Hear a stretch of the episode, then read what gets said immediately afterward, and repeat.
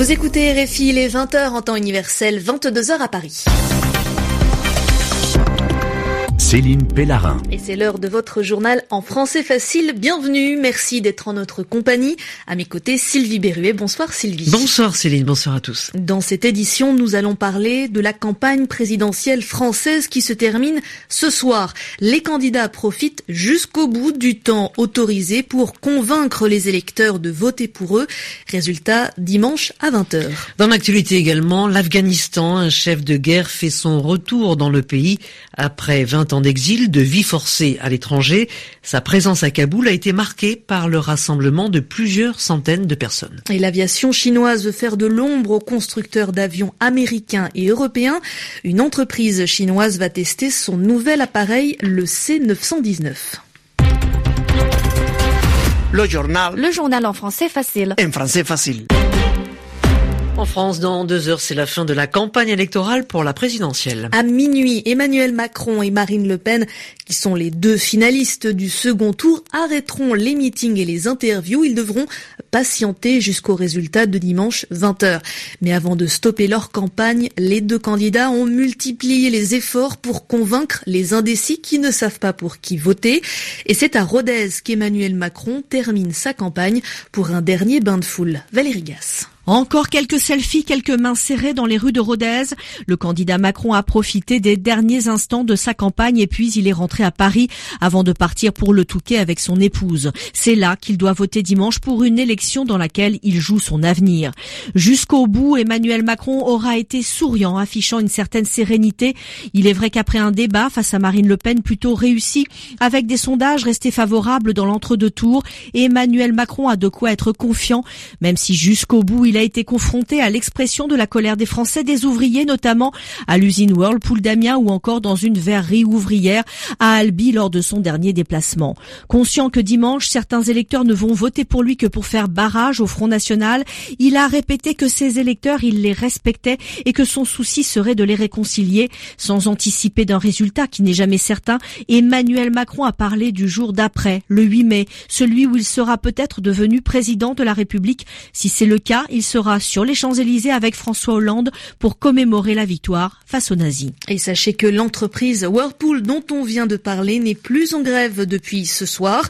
Les salariés ont trouvé un accord avec leur patron pour sauvegarder les emplois. Et pendant cette entre-deux tours, les deux candidats ont parlé économie, sécurité, éducation, mais un thème a disparu hein, avant le second tour l'écologie. Une thématique qui a donc disparu de la campagne après l'élimination au premier tour des candidats Jean-Luc Mélenchon et Benoît Hamon.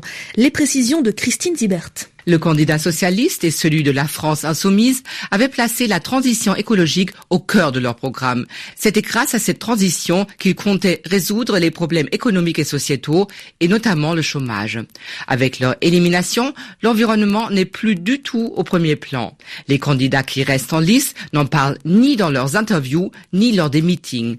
Et pendant les deux heures et demie du débat télévisé de ce mercredi, pas un mot sur les sujets écologiques. Une absence très remarquée et abondamment commenté sur les réseaux sociaux au point que Emmanuel Macron et son équipe ont visiblement pris conscience de ce raté. Jeudi matin, ils ont publié ce tweet. On n'a pas évoqué beaucoup de sujets. L'écologie en fait partie. Il y a une vraie différence de vision. Et c'est vrai, si Marine Le Pen est pour l'allongement de la durée d'exploitation des réacteurs nucléaires et qu'elle juge l'accord de Paris sur le climat bancal et inexploitable, Emmanuel Macron défend, lui, l'accord de Paris et il promet de réduire la part du nucléaire dans le mix énergétique à 50% à l'horizon 2025. Christine Zibert. Et on saura dimanche donc à 20h qui d'Emmanuel Macron ou Marine Le Pen sera élu chef de l'État français pour 5 ans. Résultat à suivre sur RFI dit 19h30 et toute la soirée jusqu'à 1h du matin. Le journal en français facile. Direction l'Afghanistan, s'est tenue une grande réunion publique dans la capitale, Kaboul. C'est Gulbuddin Ekmatyar qui était à l'origine de ce rassemblement. Il a fait son retour en Afghanistan après 20 ans d'exil. Le chef du parti Hezb et Islami est surnommé le boucher de Kaboul pour les crimes commis par sa milice. Ses combattants lors de la guerre civile, c'était dans les années 90. En octobre dernier, il a signé un accord de paix avec le gouvernement. Il a pu revenir à Kaboul Kaboul.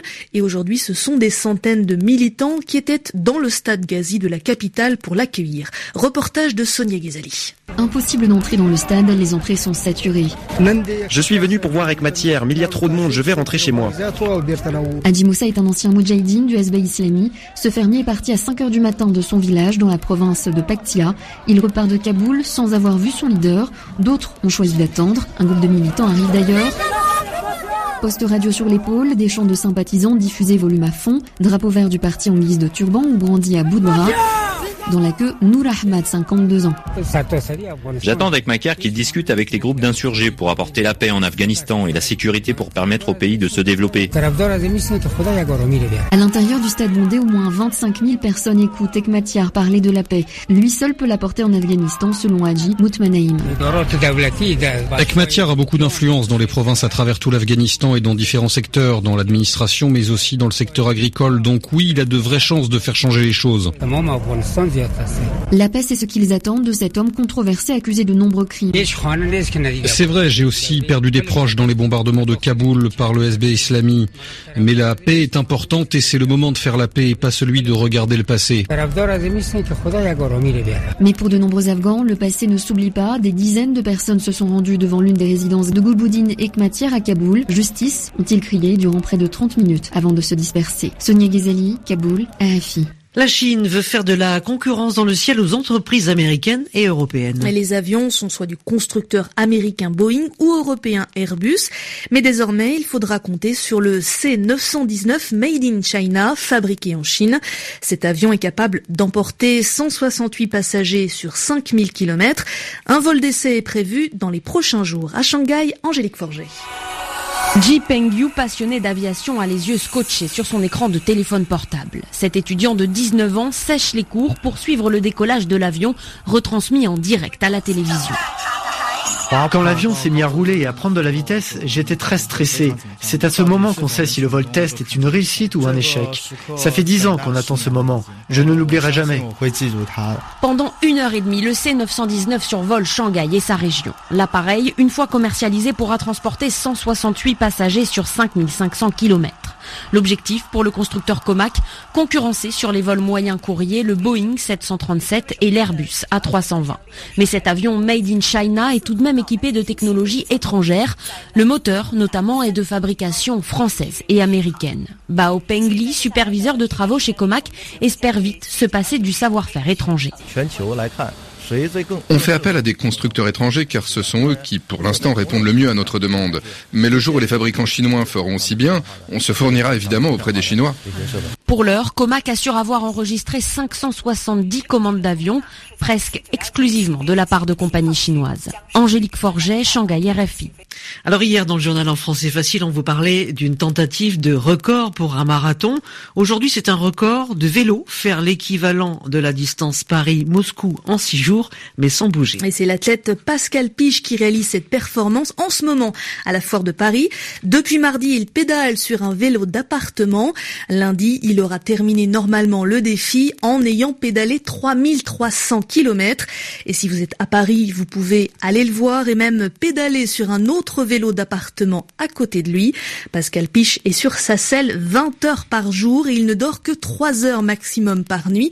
Euh, cela se passe dans le hall 1 de la foire de Paris. Et on termine avec cette jolie histoire, hein, l'amour qui réconcilie deux villages en Chine. Et cela faisait au moins trois siècles qu'ils étaient en rivalité, seulement séparés par un ruisseau, une petite rivière.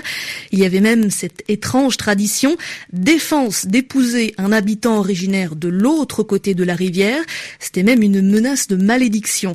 Mais un couple a décidé de s'aimer et de se marier malgré tout, comme dans la pièce de théâtre de Shakespeare, Roméo et Juliette.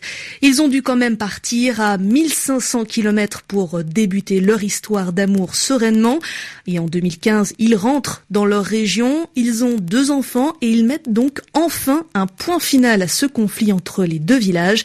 Une réconciliation scellée, validée par une cérémonie bouddhiste. Et c'est la fin de cette édition du journal en français facile, 20h10 temps universel. Merci de l'avoir suivi et merci à vous Sylvie. À demain. Merci à tous.